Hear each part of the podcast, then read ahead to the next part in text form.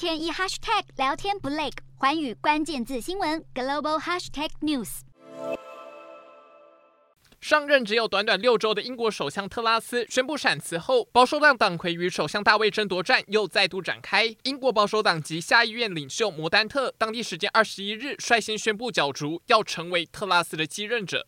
摩丹特在推特声明中指出，自己受到同僚的鼓励后决定竞选，并承诺将会团结国家，兑现承诺，赢得下一届的大选。不过，目前呼声最高的人选并非摩丹特，而是当初与特拉斯竞争党魁的钱财相苏纳克。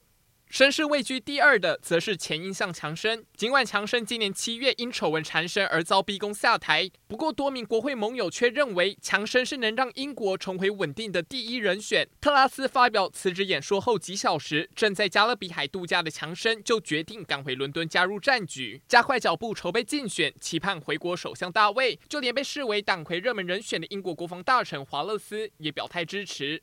根据本次党魁竞选规则，候选人必须获得一百名同党议员背书，才通过竞选门槛。根据 BBC 报道，首位宣布竞选的摩丹特目前仅获得二十多名同党议员背书支持。苏纳克虽然尚未表态，但已经获得一百位议员支持。强森则有四十多人支持。虽然反对党工党党员不断批评强生回国首相根本是做梦，不过强生曾在告别演说时向国会预告以后会再见。情势是否真会如此？外界拭目以待。